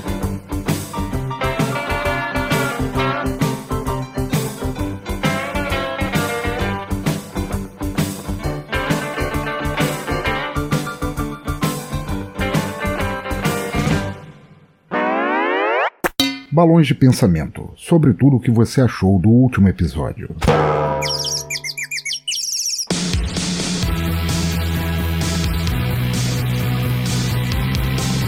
Muito bem, ouvinte, desculpe interromper o papo da nossa sessão de comentários antes dos participantes me ajudarem a fazer o encerramento. E boas notícias! Tudo bem que não consegui ainda incorporar de volta o discos aqui no site. Aliás, se você notou, ele está até com um tema novo. Espero que tenha gostado. Mas como ao contrário da realidade brasileira atual, nem tudo são notícias ruins, ao menos eu tenho o prazer de dizer a você que consegui acesso às mensagens do discos que ficaram perdidas lá atrás na primeira troca de template, quando o template velho deu errado. Como tal, agora virão os comentários do episódio 2, que eu fiquei devendo de ler no episódio passado, e depois os comentários do episódio 3, aquele no qual destilamos tanto veneno e maledicências sobre os quadrinhos dos anos 90. E claro, eu não posso perder a chance de agradecer também a Cliff Steele, magistralmente interpretado por J. Santos do podcast Água de Moringa, pela abertura brilhante que fez deste episódio 4. Se você não conhece J. Santos, além de um rimador, cordeleiro e podcaster por excelência, ainda dá uma força aqui no Teatro Escuro e é um amigão para se trocar ideias bêbadas online. Valeu, professor J.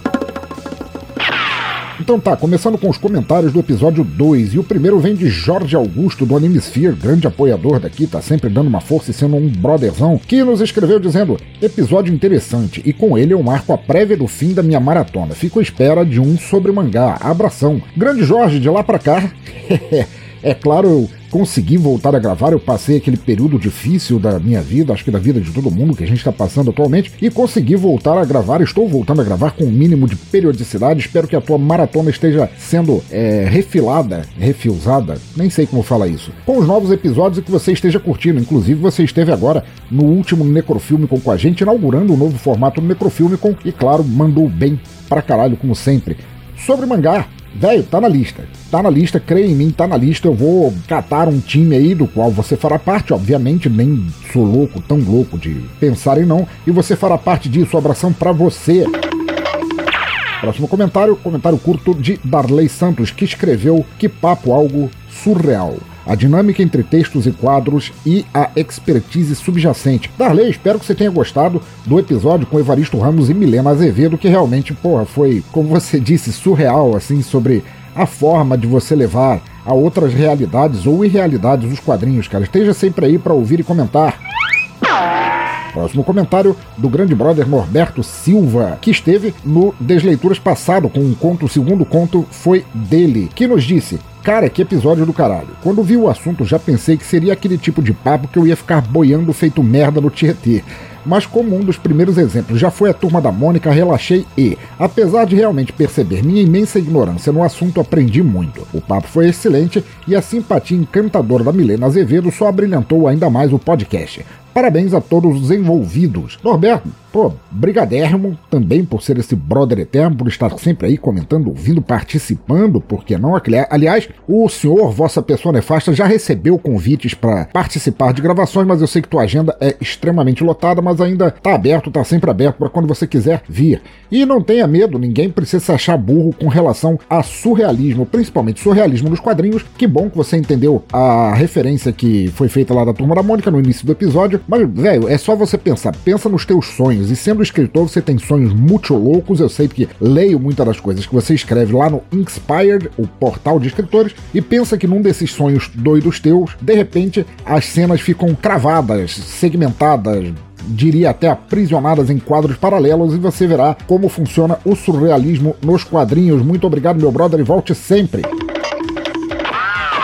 Próximo comentário de Michael Evani. Michael Evani, que esteve me ajudou a inaugurar o Cômicos Enquadrados lá atrás com William Vulto no episódio 1, que nos escreveu só autarquia, pense. Acho que eu tô no barco do pensador. Minhas primeiras experiências com narrativas quebrando a realidade da própria história devem ter sido nas páginas de alguma revista da Turma da Mônica. Hehehe. Mike, olha aí, turma da Mônica aí apresentando o surrealismo para tantos de nós. Isso é muito legal. Muito obrigado por ter vindo ouvir, muito obrigado por ter me ajudado a inaugurar o podcast. E, velho, fala nisso, te deixar uma pergunta aqui online, aqui na hora, assim, na lapa, na fuça. Você conhece e gosta de mangá? Entendeu a dica? Hã? Hã? Hã? Piscadinha, piscadinha, piscadinha. Valeu! Próximo comentário, olha aí, comentário de um puta artista, uma verdadeira celebridade no sentido de alguém que é fueda, Andy Corsan, grande ilustrador e quadrinista, que nos escreveu, nos comentou aqui dizendo: Perfeito, estou conhecendo este podcast agora e a experiência me agradou muito. Passarei a acompanhar de agora em diante. Escutei pelo navegador, mas já vou incluir na lista do agregador. Excelentes os conhecimentos da Milena, juntamente aos relatos do Evaristo, um quadrinista fenomenal que sigo há algum tempo. Parabéns pelo belo episódio. Andy, muito obrigado, muito obrigado mesmo, cara. Nossa, me abriu os portais do paraíso, nível Starway to Heaven. É, você ter vindo aqui comentar. Você já tinha comentado lá naquele Desleituras que foi feito em parceria com o Evaristo Ramos, o Desleituras Plus 01, sobre o, o, o poderoso repudiador. E voltou aqui para comentar de novo, cara. Estou felizão, cara. Todo pimpão. Muito obrigado. Volte para comentar sempre que quiser, meu brother. E agora a gente passa pros do episódio 3, episódio passado, começando novamente com Norberto Silva, que fez um comentário agora há pouquinho, e ele nos disse: Cara, que programa foda. A Image renderia um papo de várias horas. Isso só xingando, e uma meia horinha falando bem do começo dessa editora. Na época do lançamento, eu comprei várias edições 1, exceto as do Lixo Field. claro, e até mesmo na época já percebi os roteiros pobres. O único título que curte até hoje de lá é o Savage Dragon. Agora, a cereja do bolo, o filha de uma puta. Olha só, ele escreveu em caps lock do lixo, filho. Puta merda, até hoje eu não acredito como essa desgraça ainda arranja trabalho. Só pode saber alguma coisa muito, mas muito cabeluda de alguém importante da indústria e ele ameaça contar se não derem trabalhos para ele fazer. Tá doido. Cast delicioso de ouvir. Me peguei respondendo e falando com vocês como se eu lá estivesse. Parabéns, pessoal. Velho, muito obrigado. Obrigado demais, obrigado eternos por esse comentário muito bom. E, e verdade seja dita, não só a Image, mas todos os quadrinhos que ela é, causou no, na cadeia de dominós caindo que foram os quadrinhos dos anos 90 poderiam ficar nesses comentários de horas aqui, como eu disse, né? A gente teve várias coisas ruins, teve coisa ruim na Marvel, teve coisa ruim na DC, meu Deus, a fase da queda do morcego o Azazel, Azrael, Azazel, nem lembro daquela porra, eu tenho vontade de esquecer aquilo. É, é profundamente medonho, profundamente medonho e daria um cast pra gente falar sempre. Agora, o negócio falou que você falou do Rod Liefeld, é o Liefeld, eu nunca sei como é que pronuncia essa merda. Olha, pode ser verdade aí. Às vezes o cara tem conhecimentos com a máfia, sabe os podres assim, vai que ele faz parte da cientologia e tá aí é, tá aí cooptando todo mundo, tá aí chantageando todo mundo para continuar rascunhando, rabiscando, porque eu não me atrevo a chamar o que ele faz de desenho. Muito obrigado, brother. Próxima mensagem do quadrinista Evaristo Ramos, que esteve no episódio e voltou aqui para dizer mais uma vez eu agradeço o convite, foi muito divertido de participar deste bate-papo. Valeuzão, valezão a você, Evaristo, por ser é, esse grande amigão, esse grande artista, esse grande quadrinista, como o próprio Andy Corsan falou agora há pouquinho, e, porra, por ajudar a brilhantar o Cômicos Enquadrados com tua participação. Portas do Teatro Escuro sempre abertas para você. Agora uma mensagem do professor J. Professor J, o J Santos, lá do Água de Moringa, que fez a nossa introdução como o valoroso, brilhante e polido, às vezes que sai enferrujado Cliff Steele, que nos escreveu. Cara, quanto ódio. Eu vim aqui borbulhando de raiva para agradecer por essas belas lembranças. Os convidados estavam muito à vontade, mas vocês cometeram um crime capital. Como ousam falar mal dos desenhistas que, em plenos anos 90, nos guiaram em tentativas onanistas heróicas, se esforçando para, no mesmo desenho, mostrar ao mesmo tempo peitos, bundas, pernas abertas, amígdala e uma cara de mar. acredito que isso mereça pelo menos uma balançada de cabeça em aprovação. Aliás, vocês citaram bastante coisa, mas deixaram de fora um núcleo ímpar que deveria ter sido citado com base da Image. O Capeitão América e o Longshot, que até hoje não sei qual era o poder mutante dele. Lindo jagunço barbudo no meu coração. Seu podcast me faz um nego cada vez mais feliz, então. Beijos, seu jumento. Pois Jota, seu cabra da peste, Valeu, valeu demais por estar aqui ouvindo, valeu demais por produzir esse podcast foda que você faz, por ter feito essa abertura brilhante. Aliás, valeu por tudo, obrigado por existir, J. Santos. O negócio que você falou é realmente da retratação feminina é uma coisa incrível, é quase um quadro cubista de Picasso, né? Mostra todas as perspectivas de um corpo, como Flávio Oliveira falou, impossível de acontecer. Sobre o Capitão América, é, eu acho que a gente nem falou porque, infamemente, essa talvez seja a imagem mais emblemática, se é que pode se chamar assim, é, da, do Rob Liefeld, foda-se, do Rob. E tudo que ele cometeu em quadrinhos até hoje. Sobre o Longshot, que eu acho que ele é até, até anterior aos anos 90. Eu acho que, se eu, não, se eu não me engano, eu li coisa nos anos 80 dele. Mas o poder dele é aquele bom e velho poder, afanado, assim, apelão ao extremo que a Marvel às vezes usa, que é o de ser sortudo. ele, é o, ele tem o poder, de, o mesmo poder do primo do Pato Donald, o Gastão, que tem sorte em tudo, acha dinheiro em todo lugar, etc e tal. É aquele poder que a Domino, olha só que coisa, também criada pelo Rob Liefeld, também tem, né? Aquele poder ultra apelão que permite a pessoa ter sucesso em tudo que faz simplesmente porque é um poder mutante, cara. Isso é ridículo além do compreensível. Muito obrigado, Jota. Você me deixa feliz também, seu cabra da peste, e volte sempre. Próximo comentário de Mark Tinoco, lá do Clã Tinoco, do portal Cultura Pop a Rigor, e responsável, corresponsável, co-host do podcast Conversa Fiada Batou Carambola, que nos escreveu dizendo: Fala Pensador, ótimo programa. Os anos 90 foram realmente deprimentes quando se fala em quadrinhos de super-herói. Pouca coisa se salvava. Comprei muita coisa da Image quando começou a sair no Brasil, entre parênteses, Spawn, Gen 13, Wildcat, Cyberforce e Glory, e li outras emprestadas por amigos, como Savage Dragon e Youngblood, e era tudo bem ruim mesmo. Às vezes nem as artes salvavam. Era uma penca de Wolverines e na Youngblood também tinha várias versões do Cable, inclusive um anão. um personagem se chamava Cabot. É, a gente comentou isso na, na, no podcast, se eu não me engano. Voltando. É, parabéns, Liefeld. Glory por Mike Deodato era uma sucessão de closes ginecológicos e a primeira história da Cyberforce copiava o esquema do primeiro episódio do clássico desenho animado dos X-Men, com uma adolescente sendo perseguida por vilões e protegida pelos heróis. Velocidade, parabéns, Silvestre, era a única velocista que usava casaco. O roteiro era escrito por um tal Eric Silvestre, que suspeito ser o irmão de 5 anos do Mark Silvestre. Era mesmo. É, acho todos os personagens bem bostas até hoje pelas minhas lembranças, mas eu parei ali nos primeiros números. Apenas insisti umas edições a mais com o Spawn, mas estava vendo o desenho animado recentemente e como é chata essa mistura de Batman e motoqueiro fantasma com máscara copiada do Aranha. Não é, não é Mark, ele é tipo um popurri. É, continuando. Engraçado que para mim o Die Hard, apesar de ser uma cópia do Capitão América, lembrava mais o Deadpool pelo visual. Battlestone e Cabot eram a fuça do Cable. Battlestone e Cabot eram a fuça do Cable. O segundo era o filho do Ciclope com rabo de cavalo a lá Steven Seagal. Nomes tão ruins que eu lembro dessa merda até hoje, risos. O Cable Anão não era um personagem recorrente. Lembro que ele apareceu em um ou dois quadrinhos. Achei tão hilária a arte do mestre que não esqueci até hoje. E ele era tão copiando o Magneto Anão do Wildcats. Abração.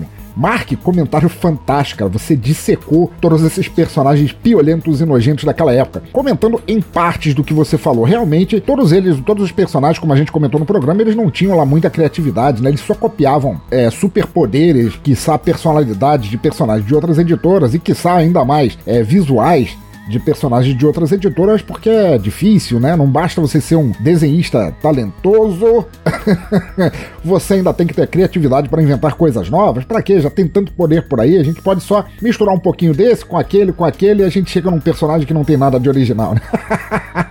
Eu lembro da Glory pelo Mike Deodato, e Glory, pô, Mike Deodato, grande artista, artista maravilhoso, Nunca canso de falar que troquei as ideias com ele no Twitter, o cara é gente boa pra cacete. E era mandatório, tava no roteiro, ele tinha que fazer os tais dos closes ginecológicos que você falou, cara. E era tudo uma sessão de cópias terrível. Alguns dos nomes que você falou, vou te ser sincero, eu não me lembro, não sei se eu cheguei a ler. O anão, o anão eu lembro de ter visto, se não numa história, em algum dos, dos memes perpetrados em nome do Rob Liefeld por aí. Die Hard eu não sei se eu conheço, mas eu lembro que ele fez um. que o Rob Liefeld, acho que era Agent America, não era? Era um personagem que roubava uma ideia original do Kirby, que também tinha escudo, tinha um vilão que era uma caveira vermelha, ele foi processado, ameaçado de processo pela Marvel e teve que desistir. Ou seja, aquela loucura copiativa que a Image fez durante os anos 90 que a gente discutiu durante o programa. Mark, muito obrigado por esse comentário tão esmiuçador daquela época e de tudo que ela cometeu continua mandando ver aí no Conversa Fiada Matou Carambola, um podcast que eu adoro. Inclusive,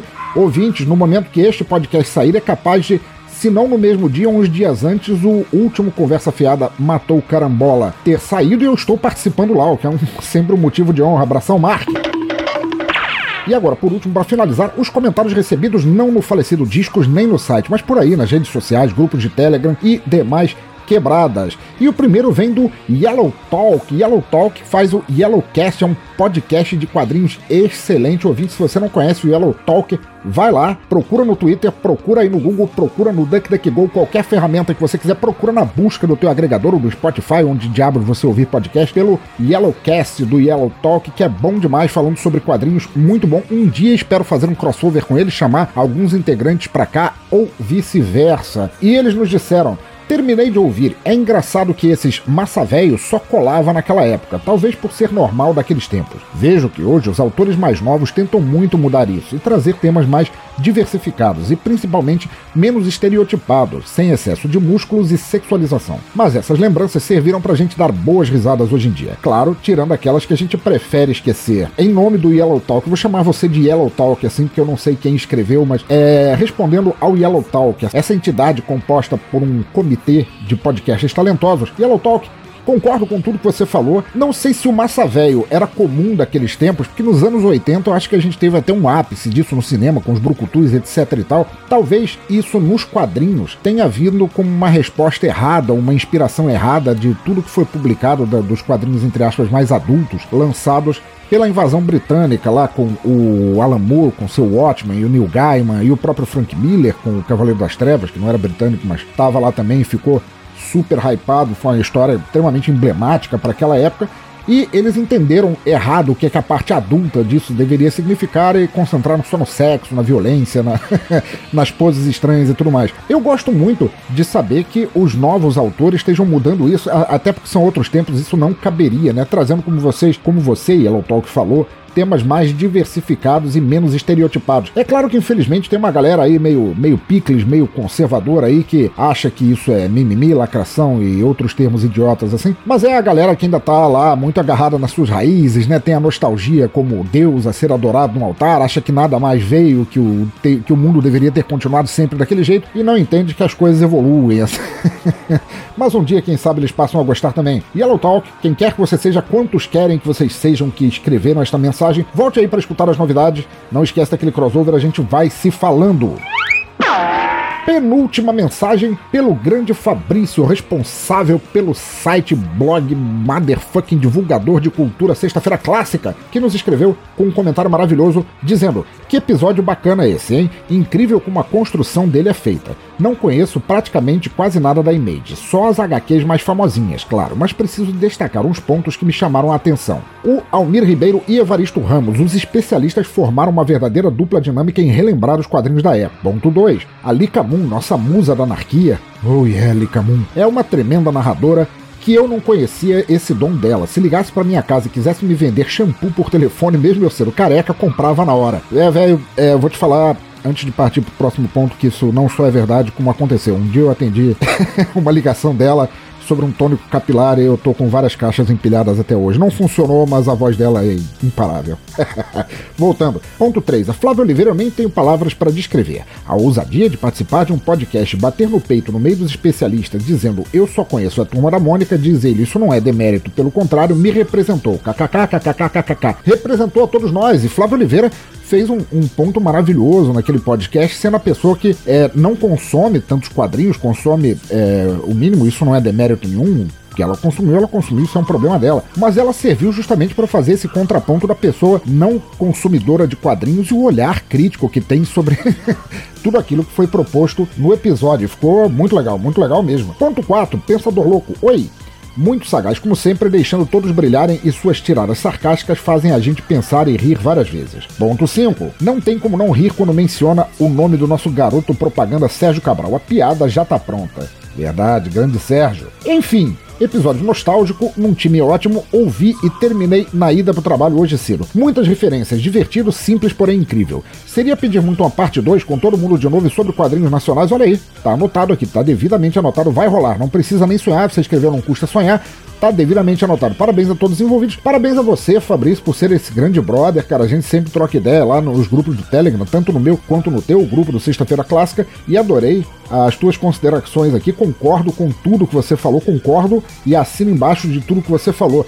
Sobre o lance dos quadrinhos nacionais, cara, tá devidamente. Devidamente. Eu vou ver ainda o elenco a participar, tentarei trazer todo mundo, mas vai depender do pessoal querer e barra poder. Mas, velho, tá devidamente anotado tá na lista aqui junto com o pedido do mangá do Jorge Fire Falcon agora há pouco e pode escrever que virá. Muito obrigado e, porra, volte e comente sempre que quiser. Último comentário da Lady Sif, nossa voz das trevas, nossa musa gótica, que escreveu: Bicho, que episódio sensacional do Cômicos Enquadrados, menos a parte dos insultos com nós marvetes raiz. Isso sou eu. Não a ser marvete, mas a fazer os insultos. Sou maldade pura. Voltando.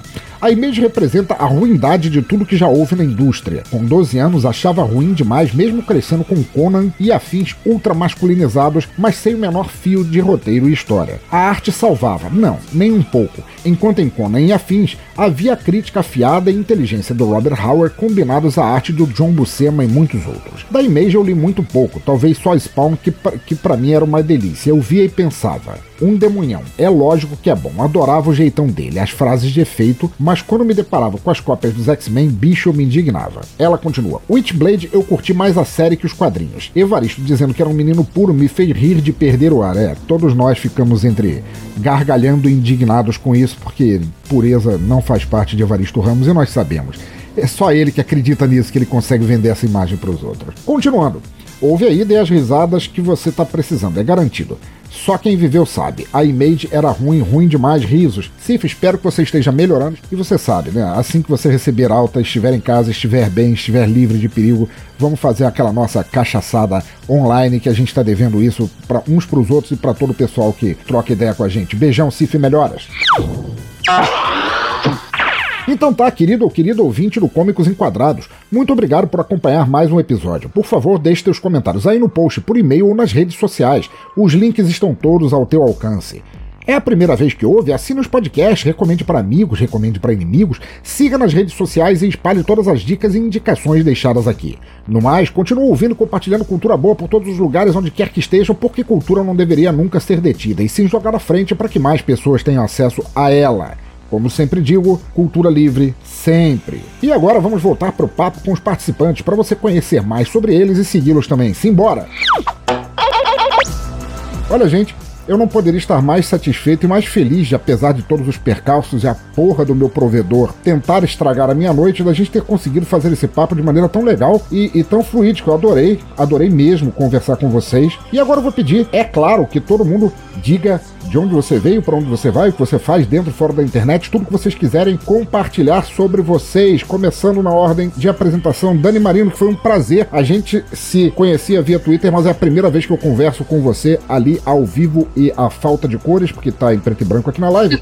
Mas, pô, maravilhado. Espere novos convites e entenda isso em tom de ameaça, porque foi bem assim mesmo. Ah, pode me chamar, eu adoro participar das coisas. Sou muito arroz de festa, de, de, de participação das coisas, adoro. É, no, no Insta eu tô como marino.dani. Eu colaboro com alguns canais, mas agora eu tô colaborando, tentando colaborar mais ativamente com a Mina de HQ, né? Da Gabi Borges, que é um site voltado para divulgação e pesquisa de quadrinhos produzidos por mulheres, pessoas LGBTs, não binárias, etc. No Twitter eu tô como. Eu tava como Wonder Dani, mas agora eu tô aquela Dani Marino. É, porque é, é isso, né? Porque Facebook a gente não usa mais, morreu. Então Podem me, me procurar lá que eu costumo postar as minhas participações e tudo mais. E na medida que a minha pesquisa do doutorado for avançando, eu vou falando também a respeito. Maravilhoso. Matheus Mantuan, fale um pouco sobre você para quem ainda não te conhece. Você já participou outras vezes aqui no Teatro Escuro, manda ver. Faço parte do portal Curva de Rio, não posta nada